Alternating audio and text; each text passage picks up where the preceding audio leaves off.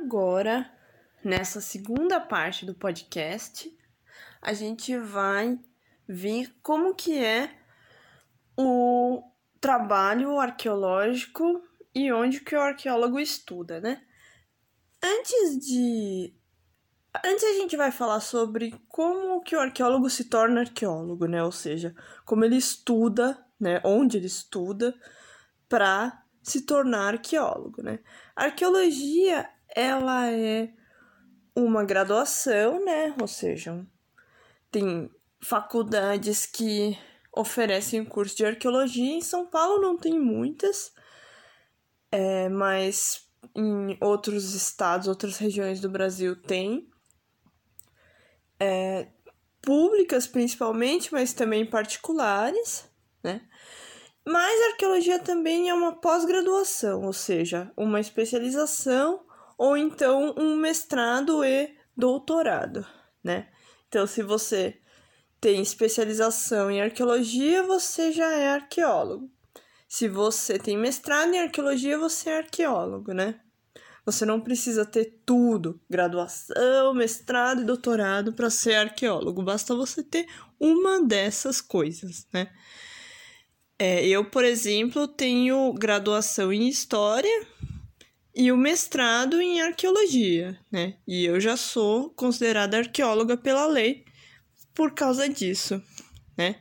Então, é, dependendo da, da faculdade, da universidade que oferece o curso, ele, ele tem só graduação ou só mestrado e doutorado, né? A maioria das, dos lugares oferece graduação, tem lugares que oferecem graduação, mestrado e doutorado, que não são tantos assim, que são menos, eu sei que a Universidade Federal de Sergipe, por exemplo, oferece graduação, mestrado e doutorado. É... Mas nem todas oferecem tudo isso. Tem umas que oferecem só graduação, outras que oferecem só mestrado, outras que oferecem mestrado e doutorado. Mas tem, tem várias pelo Brasil afora, né? Principalmente as federais, universidades federais. É, para ser arqueólogo, você ganha bastante experiência com a teoria, né? Estudando, lendo bastante. Mas, como tudo nessa vida, você também ganha experiência com a prática, né? Trabalhando. Então, antigamente não tinha muitos cursos, né, que formassem especificamente arqueologia. Então você fazia história, por exemplo, então geologia, trabalhava com arqueologia, trabalhava em empresa de arqueologia, por exemplo, e você já era considerado arqueólogo, porque você tinha tanta experiência com aquilo, juntava experiência com aquilo, e aí você já era arqueólogo, porque você já tinha o conhecimento ou, né, algumas pessoas, pelo menos, tinham o conhecimento necessário para serem arqueólogos. É... A profissão de arqueólogo, ela só foi regulamentada em 2018, né?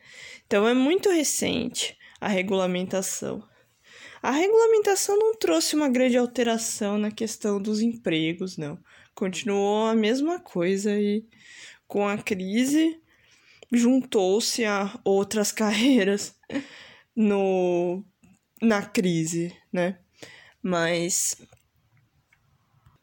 agora vamos falar sobre o que o arqueólogo faz, né? O que do que o arqueólogo trabalha, né? O arqueólogo ele pode trabalhar na academia, ou seja, ser um aluno de mestrado, de doutorado que ganha bolsa para fazer uma pesquisa de mestrado ou de doutorado, né? Isso é uma forma de trabalho também. É, ou ele pode ser um professor, e ele ganha o salário de professor universitário, né? Que faz pesquisa e faz projetos de pesquisa através do financiamento dos órgãos de financiamento mesmo, né? Essa é a arqueologia acadêmica, né? Arqueologia feita na academia, nas universidades. Mas A maior parte da arqueologia no Brasil ela é feita no para o mercado, né? Ou, é, nas empresas, empresas de arqueologia, né? Que a gente chama, grosso modo, de arqueologia de contrato. Contrato porque são contratos temporários, né? Projetos temporários. Que as empresas de arqueologia são empresas de consultoria em arqueologia. Tem pessoas também que trabalham autônomas, né? Fazendo consultoria em arqueologia, né? Tem empresa de arqueologia de todos os tamanhos.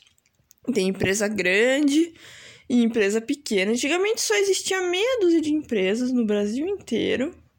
E a maioria delas eram empresas grandes, pegavam um monte de projetos, contratavam um monte de arqueólogos, tinham um, pessoal, um número de pessoas grande né, na empresa. Mas de uns 10 anos para cá houve um boom de empresas de arqueologia, todo mundo começou a fundar empresa de arqueologia, e aí surgiram várias empresas pequenas, né? E aí hoje em dia é muito comum ter empresas pequenas de uma pessoa, duas, três, que pegam poucos projetos, né? Porque eles têm. É, não conseguem pegar tanta coisa e vivem daquilo, né? Então, é, hoje em dia a concorrência entre as empresas é maior, né? É bem maior. Bom, mas para que que existe empresa de arqueologia? O que que é isso, né? Empresa de arqueologia serve para fazer cumprir a legislação de licenciamento ambiental. O que que é o licenciamento ambiental? Quando você vai construir né, fazer uma obra, você precisa ter uma série de documentos que te autorizem a construir aquela obra, caso ela esteja dentro da lei, né? É, a gente sabe que por aí o que mais tem é obra fora da lei, ou então em parte dentro da lei, em parte fora, né? Mas para estar tá dentro da lei, ela precisa de licenças de implementação, licenças de operação e esse licenciamento, né, ele é tanto ambiental, a parte dos animais, das plantas, do meio ambiente, né, quanto patrimonial. O licenciamento patrimonial entra dentro do ambiental. E quem faz o licenciamento patrimonial são empresas de arqueologia e arqueólogos, né? Então, então, o que, que é o licenciamento ambiental para arqueologia? Ele é tanto pode ser uma pesquisa feita previamente antes de acontecer a obra ou durante, né? Às vezes a obra já começou e só aí é que vão fazer a pesquisa se vai haver algum impacto ao patrimônio arqueológico que existe naquela área, né? Primeiro para ver se existe patrimônio arqueológico naquela área que tem que ser preservado. Se existe, qual que é o impacto que vai ter nele, né? E aí tem uma série de medidas que se toma para mitigar, né? Ou seja, para consertar esses impactos. É, outro trabalho que o arqueólogo faz é o acompanhamento de obras, né? Para ver se durante a obra aparece algum sítio arqueológico, algum vestígio que fale sobre a história e a vida de populações que viveram lá no passado, é, que precisaria ser preservado para contar a história e a vida dessas populações que viveram lá no passado para ver se a obra não vai passar por cima, né, disso. Claro que isso tudo é muito complicado, né, principalmente nos tempos mais recentes, porque foi havendo cada vez mais um afrouxamento na legislação de patrimônio, né? A legislação de patrimônio ela é antiga, é, várias constituições brasileiras falam sobre patrimônio, né? Mas é, a partir de 2003, ela começou sistematicamente a obrigar é, as obras a fazerem um estudo de impacto ambiental e patrimonial, justamente para evitar que a obra destrua tudo, né? Destruam todos os vestígios materiais e também a, os animais e as plantas de uma região, sem ninguém nem ficar sabendo o que, que tinha lá antes, né? Então, isso é muito comum na história do Brasil, isso aconteceu muito. O que mais houve foi destruição. Mas, mas de uns tempos para cá, essa legislação ela vem sendo afrouxada, né? Vem sendo arrefecida, vem sendo piorada para que fique cada vez mais fácil construir sem precisar fazer muito estudo, sem precisar fazer muito monitoramento, né? Mas então, o grosso dos arqueólogos e arqueólogas né, no Brasil trabalha com licenciamento ambiental. Tem também arqueólogos que trabalham nos órgãos, institutos, autarquias do governo é, especializados, né? Aí tem museus, tem universidades e os arqueólogos que trabalham nisso. Tem algumas prefeituras também que contratam arqueólogo, tem arqueólogo como parte do seu corpo técnico, porque aí é para cuidar dos vestígios arqueológicos, né, dos bens patrimoniais arqueológicos que tem no município. Mas como é que é o cotidiano, né, o trabalho mesmo arqueológico?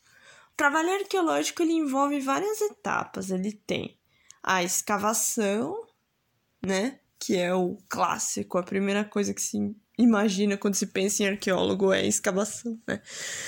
Na verdade, antes da escavação tem uma prospecção, que é um caminhamento. Você vai na área, você olha como é que é, você olha se tem vestígios arqueológicos, né?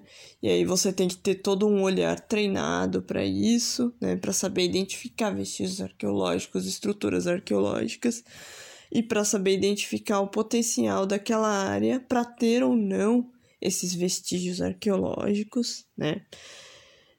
E aí se tem, você vai, você escava, você demarca um sítio arqueológico primeiro né?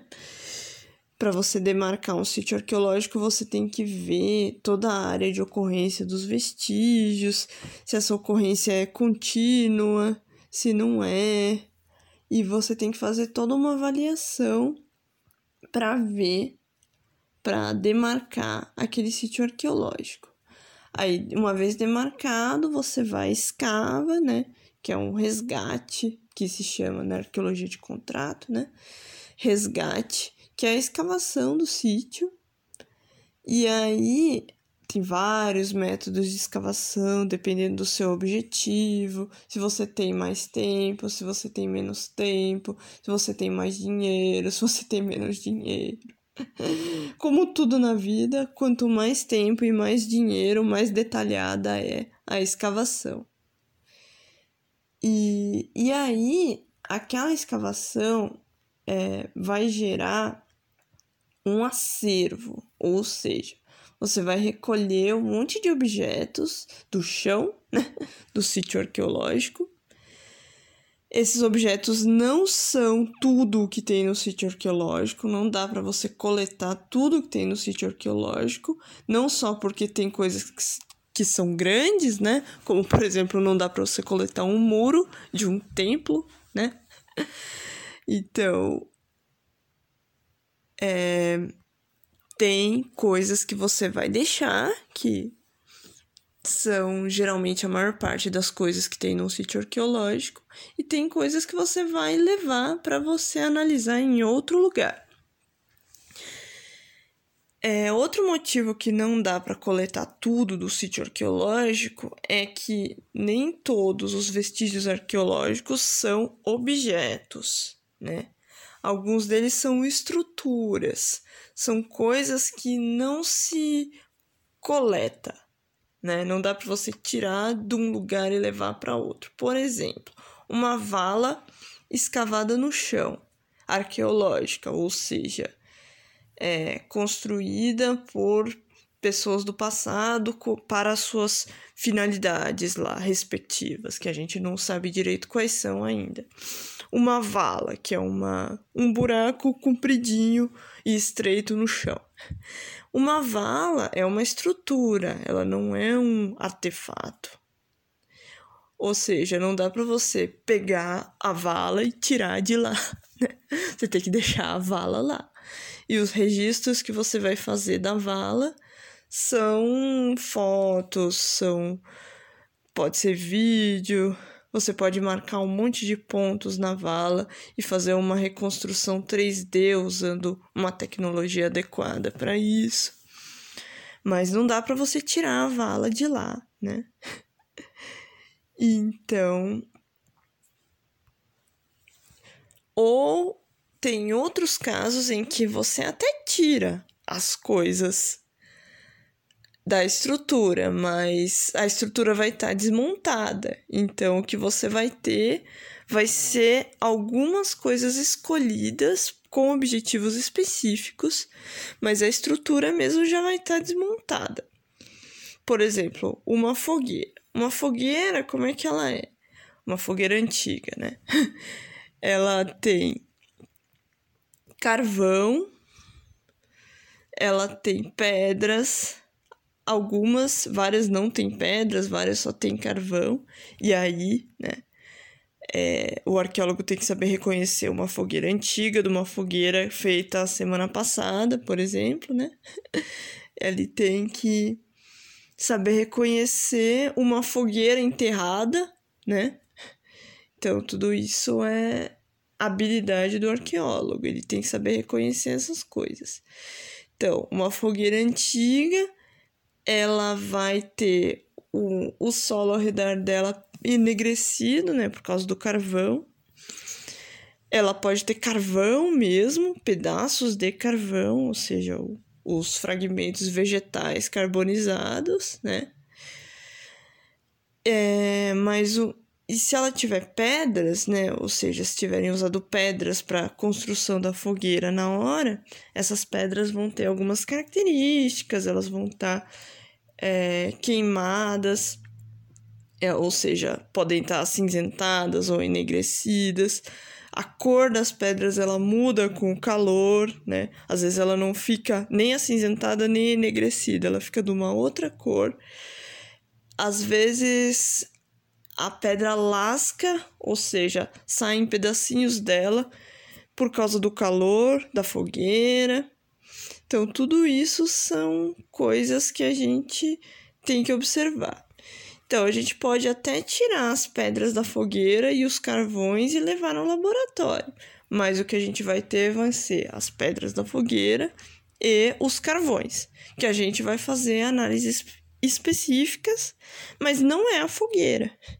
A fogueira, a estrutura não tem como você tirar. Então, é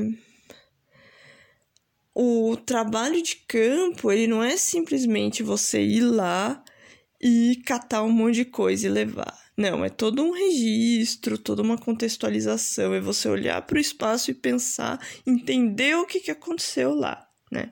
E aconteceram muitas coisas além da vida das pessoas, né?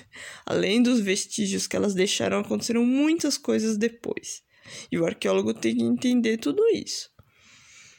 É, tá, Aí coletou o que dá para coletar, registrou o que dá para registrar, isso vai gerar um acervo, ou seja, materiais, é, artefatos para serem guardados, artefatos para serem estudados, e eles vão ser estudados no laboratório. Então, no laboratório, o arqueólogo vai pegar os artefatos que ele coletou, ele vai pegar todos os registros das estruturas, vai juntar tudo para interpretar aquele local, né, aquele sítio arqueológico.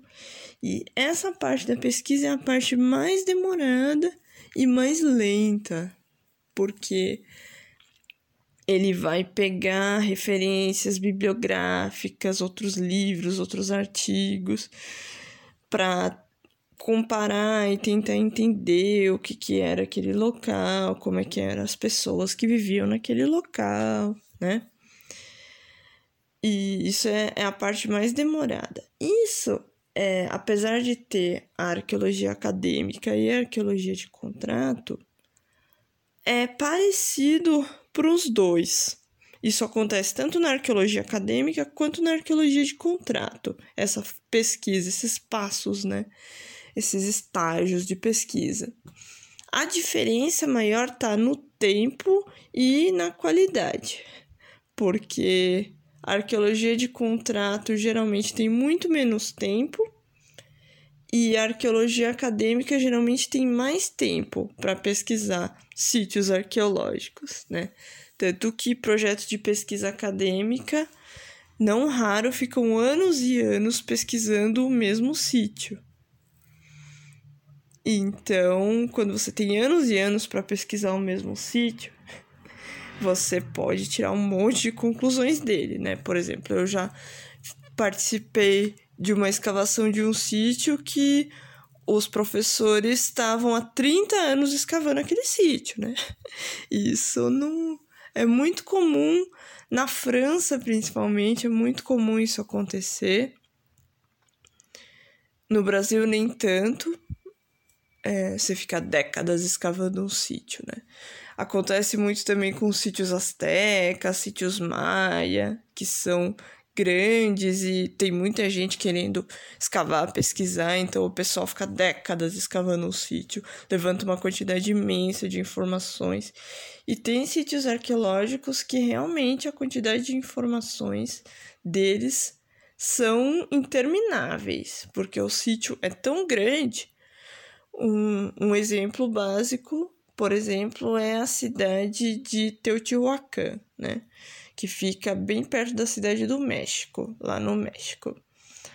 É, Teotihuacan tem várias pirâmides enormes, pirâmide do Sol, pirâmide da Lua. Além disso, tem um complexo de construções que vai muito além das pirâmides, vai muito além daquela foto que a gente vê no Google quando digita Teotihuacan.